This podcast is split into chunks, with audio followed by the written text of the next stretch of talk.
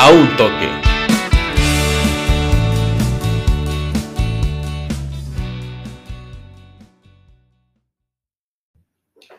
¿Qué tal amigos? Bienvenidos a una nueva edición de su podcast de preferencia a un toque. Qué gusto volver a poder eh, volver a platicar con ustedes, poder volver a charlar con ustedes, poder contarles las historias de la pelotita, la historia del deporte que nos mantiene vivo y que ya hemos estado alejados un buen tiempo de esta plataforma, pero que vamos a retomar con todo. Hace mucho tiempo que no les traía una historia de estas que me gusta mucho hacer, de investigación, de checar fuentes, de buscar la información em, que se ha llevado a cabo y que se ha contado antes. Y hoy vamos a hablar de dos futbolistas, ambos de 36 años, ambos ya veteranos, pero con muchísimo, muchísimo fútbol todavía en sus botas. Luka Modric y Raúl Albiol. Resiliencia por la vida después de la muerte. Em, como ustedes sabrán, tanto el croata como el español recibieron el premio Man of the Match que otorga la UEFA a los jugadores del partido de Champions League que se haya disputado en ese momento. Tanto Modric con el Real Madrid como Raúl Albiol con el Villarreal dieron sendas y poderosísimas actuaciones desde sus posibilidades y por supuesto desde sus escenarios, trincheras y posiciones ante el equipo del Chelsea de Thomas Tuchel en cuestión o hablando de Luka Modric y por supuesto del Bayern de München en el Allianz Arena por parte del capitán del submarino amarillo. Em, dicen que cuando has estado cerca de partir de este mundo y por alguna razón continúas con vida es porque te faltan por realizar muchas cosas aún en el plano terrenal. Es ahí cuando se puede disfrutar más tus días y lo puedes hacer vibrando al máximo con lo que te gusta hacer.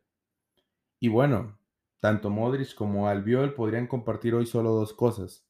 Como ya lo dije, ser los Mans of the Match de la UEFA y por supuesto estar en las semifinales del torneo más prestigioso a nivel de clubes del mundo, como lo es la UEFA Champions League.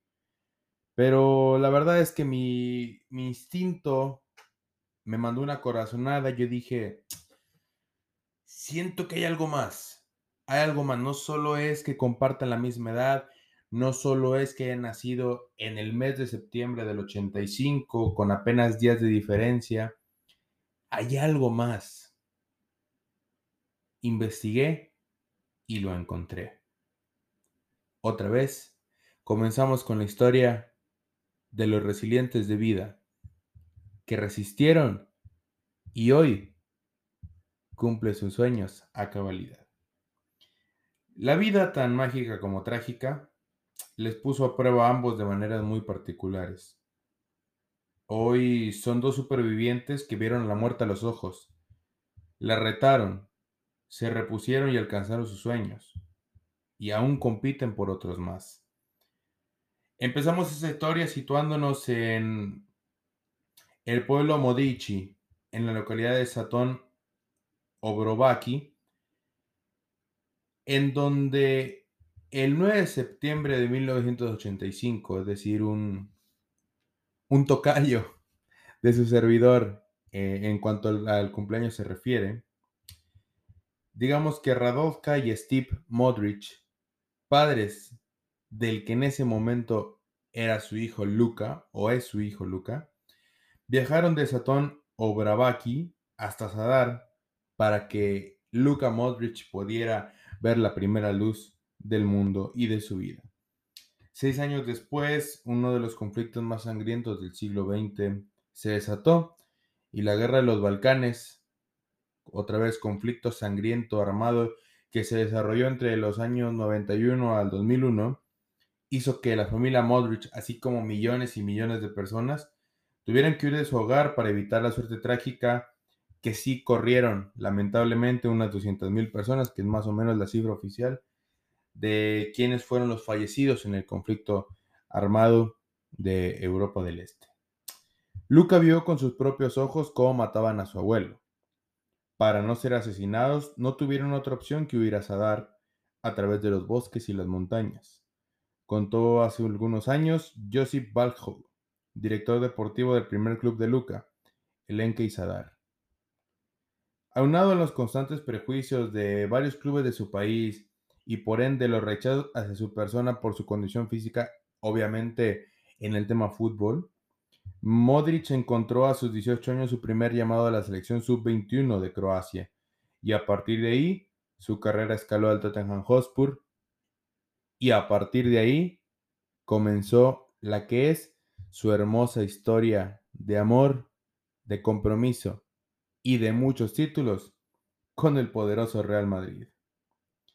A su vez, en el año 85, regresando otra vez a, a esos anales de la historia, a 2.084 kilómetros de distancia, en Valencia, nacía Raúl Albiol Tortajada, un 4 de septiembre del mencionado año. Fiel a su linaje deportivo, ya que su tío y su hermano habían sido futbolistas, Raúl siguió por el mundo de la pelota y debutó con el Valencia en la campaña del 2003 en la Copa de la UEFA, cuando el técnico Rafa Benítez, lo reconocerán bien por campañas como el Liverpool y con el Real Madrid, además de un poquito con el Napoli, eh, le hizo entrar ante el Ike Fútbol sueco.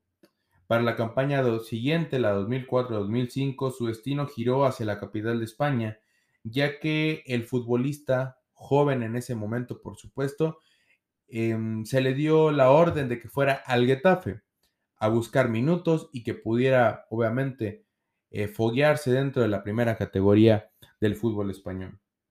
Sin embargo, la muerte, como ya lo he dicho, le miró a los ojos en ese trayecto, en esa carretera, en esa tarde de domingo triste y nublada, como él la mencionó. Y dice así, era un día triste por una carretera mojada, un día un poco nublado, y yo iba detrás, distraído con el paisaje, mirando cómo chispeaba la lluvia, hasta que llegamos a la curva y culeteó el coche. Gritó el conductor y todo se nubló. Esto fue, o esta fue la narración de un joven albiol para el diario El País, un 14 de enero del 2005. Meses después de lo que había sido un trágico accidente y que estuvo a punto no solamente de acabar con su carrera, sino también con su vida. De aquella tarde de junio Había tres pasajeros en ese coche. De los tres ocupantes del automóvil, el defensor central fue el más golpeado. Fue al que más le perjudicó todo esto. Se le diagnosticó rápidamente un politraumatismo dorsal y lumbar. Se le tuvieron que realizar dos operaciones en menos de 48 horas. La segunda por complicaciones de en un sangrado. Las consecuencias, Raúl Albiol no tiene vaso porque se le tuvo que extirpar y estuvo en un coma inducido por cuatro días. Después de la milagrosa recuperación, el tipo tardó seis meses en volver a disputar un partido oficial.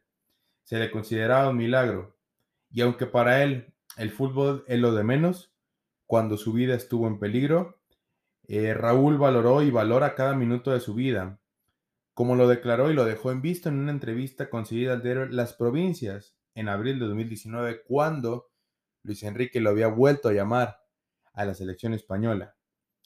Cuando estás a punto de perder la vida, el fútbol siempre es lo de menos. Soy un enamorado de este deporte, pero en ese momento lo fundamental es vivir. Tuve la suerte de que me tocaran dos premios, seguir en este mundo y continuar jugando al fútbol y al más alto nivel. Desde entonces he intentado disfrutar de cada momento que me ha dado, de la familia, del fútbol y de todo. Y vaya que la vida le regresó con creces el disfrutarla, ¿eh? Ícono en el Napoli de Mauricio Sarri y ahora capitán del Villarreal de Unai Emery. Ya conquistó una Europa League ante el poderoso Manchester United con el submarino amarillo. Además, cuenta en su palmarés con el triplete histórico de la selección española. Usted sabe, la Eurocopa de Austria-Suiza del 2008 y por supuesto la de Austria-Bosnia-Herzegovina en el 2012, junto a ese histórico mundial de Sudáfrica 2010. Y aunque en las últimas dos no disputó un solo minuto, Albiol es reconocido por su director técnico Vicente del Bosque y en su tiempo también con Luis Aragonés como un elemento cálido, como un elemento que siempre trabajó bien y que siempre estuvo de acuerdo en tal vez bajar el rendimiento individual para él en cuestión de minutos, pero siempre y siempre poniendo el pro del equipo adelante del suyo. Entonces, si Luca y Raúl sobrevivieron a trágicos, a trágicos acontecimientos, ¿cuál fue o cuál es su presente y cuál será su futuro? Bueno, es que ellos dos son claros ejemplos de que la preparación física y la mentalidad competitiva son elementos primordiales para mantenerse en la elite mundial. Dime que hoy, hoy han pasado los cuartos de final de la Champions League, son bastiones de sus equipos y hoy están instalados entre los cuatro mejores del continente. Modric ha dejado dos series sublimes ante dos conjuntos considerados los más poderosos del orbe por dinero invertido en material humano, por infraestructura y por supuesto por las proyecciones que teníamos todos antes de que el curso comenzara. Antes con el Paris Saint-Germain y hoy lo he hecho ante el vigente campeón europeo, el Chelsea, es que el, el ex balón de oro ha dejado 120 minutos tremendos, aparentando 10 años menos, con pico y pala siempre para ayudar al compañero que sufría y a la vez con un pincel para pintar ataques feroces del Real Madrid. Este mítico equipo que nunca se rinde, que tiene un ADN especial, que cuenta con una mística impropia de todos los equipos que han disputado alguna vez esta competición y que aunque ya no es lo mismo, siempre se esfuerza con Benzema, con Modric, con Gross y con Courtois en hacer creer que el Madrid de hace cinco años sigue siendo mismo, que es intocable y que puede hacer realidad lo inimaginable en la UEFA Champions League. El bien apodado Club de los Balcanes sigue dejando masterclass tras masterclass en una, en una de las tantas noches mágicas que ha cosechado con el, con el conjunto merengue y es capaz, otra vez lo menciono, junto a Benzema y ahora con Courtois, de tirar del barco que transporta en cada presentación 120 años de historia y solamente 13 orejonas en sus vitrinas. Yo en mi cuenta de Twitter de hecho lo he definido así. Luka Modric, patrimonio del Madrid, la Champions y los Balcanes, después de ese pase con el exterior exquisito para comenzar la remontada ante Chelsea donde asistido, por supuesto, al joven Rodrigo Coes, porque es que pareciese que sus movimientos, más bien sus pases con el exterior, son como música clásica, nada más que en movimiento. Y mientras Luca cargaba pala en la mano izquierda y en la derecha el violín en la cancha del Bernabéu, en München, el mito bíblico de David versus Goliat cobraba tintes de realidad ya que el Villarreal echaba al gigante Bayern München en el mismísimo Allianz Arena, con una contra que sepultó a los de Bavaria, cortesía de Samu Chukwueze. Y aunque lo vistoso podría ser el hecho que he narrado con anterioridad, también es cierto que la defensa del área del submarino amarillo ha sido pletórica. Aunado al espeso del juego ofensivo del equipo de Nagelsmann, es que son o han tenido actores principales y actores de reparto, siendo el más destacado el viejo Albiol, entiéndase en el buen sentido viejo, y rememorando que antes lo han querido jubilar no solamente como lo hicieron contra España, o con España, mejor dicho, sino también cuando arribó en su primera campaña al Villarreal. Em, y es que no nada más es viejo, es que no es que se trate solamente de un actor principal de un partido, es que es el líder de una banda de groguets, entiéndase amarillo en valenciano, que han conquistado una de las plazas más difíciles del viejo continente, que se han ganado la etiqueta de caballo negro de esta Champions League y que queda clarísimo que aunque seas el Liverpool de Jurgen Klopp, no te los quisieras o no querías topártelos en esta instancia.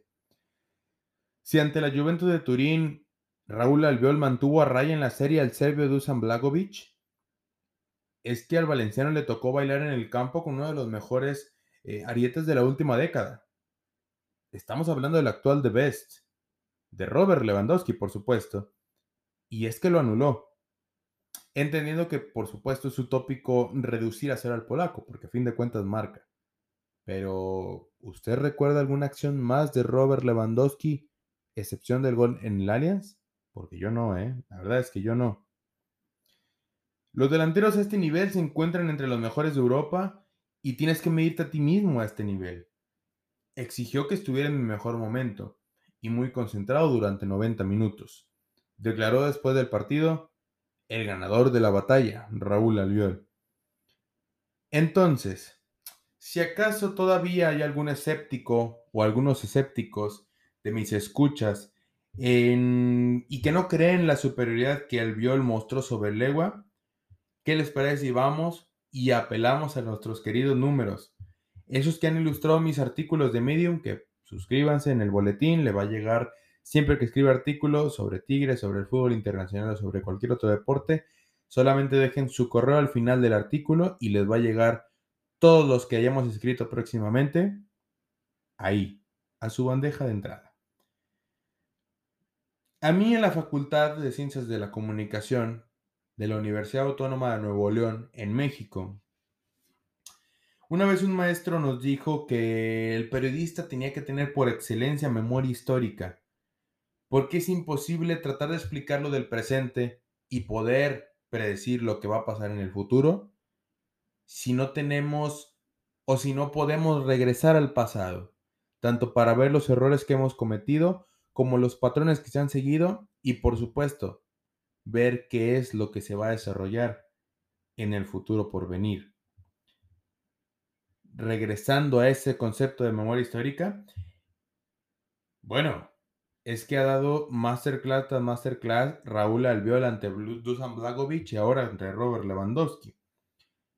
Y ahora sí, yéndose a las cifras, ¿usted sabe cuántas pérdidas de balón tuvo Robert Lewandowski en el partido de vuelta entre el Bayern München y el Villarreal? Bueno, el actual bicampeón, por así decirlo, del The Best, perdió 11 veces el balón. Solo ganó 2 de 10 duelos. Y adivine con quién le tocó bailar. Exactamente, con Raúl Albiol. Pero Gilberto, ¿cuáles fueron los números del capitán valenciano? Es que solamente me estás diciendo dos datos. Espera un momento. Ahí van. Raúl Albiol suma 13 despejes, 7 de ellos de cabeza, ojito ahí. Dos recuperaciones, una intercepción, gana 5 de 7 duelos directos y a fin de cuentas recibe 3 faltas dos de ellas que pudieron literalmente haber echado del partido al propio Lewandowski, desquiciado porque no pudo pasar esa barrera de 36 años que muchos querían ya jubilar al igual que Luquita, pero que todavía tienen muchísimo, muchísimo fútbol que dar. Y es que a fin de cuentas, mientras uno bailó al tú por tú contra el precioso Chelsea de Thomas Tuchel, el otro luchó ante el gigante bávaro y ambos comparten algo más que una clasificación a las semifinales de la Champions. Es que ambos ostentan más que un premio en manos de match. Es que Luke y Raúl comparten el gusto por la vida, por el competir y sí, por el ganar. Porque recuerden lo siguiente, que es una de mis frases favoritas y que no es por presumir, pero la he inventado. Recuerden siempre dibujar una vida que puedas admirar cuando el final esté cerca. Y señoras y señores, así hemos terminado el capítulo de esta noche, o de este día, o de esta tarde, dependiendo eh, la zona horaria y también el, momento del día en el que cual me estés dedicando ese tiempo para escucharlo. Este audio no solamente va a estar en Spotify, en Apple Podcasts, en Google Podcasts y en demás plataformas, sino también lo vamos a subir a YouTube. Porque creo que esta historia le puede gustar a la gente, porque me gusta escribirlas, porque me gusta compartirlas y porque, por supuesto, siempre, siempre la pelotita va a dejar historias que contar. Y para eso vamos a estar nosotros los periodistas, porque no todo es polémica. Pero sí, hay muchas cosas que podemos contar y que la gente se puede identificar con ellos. Ya sabe que me puede seguir en mis redes sociales. En Facebook me, encuentran en mi página como Gilberto Galván Quirino en mi perfil de Twitter como arroba eh, Quirino-Galván. En mi perfil de Instagram, que andamos muy activos últimamente, hemos eh, asistido a nuestro primer Pal Norte. Para quienes no sepan qué es Pal Norte, es uno de los festivales de música más grandes de México, más o el más grande del norte del país.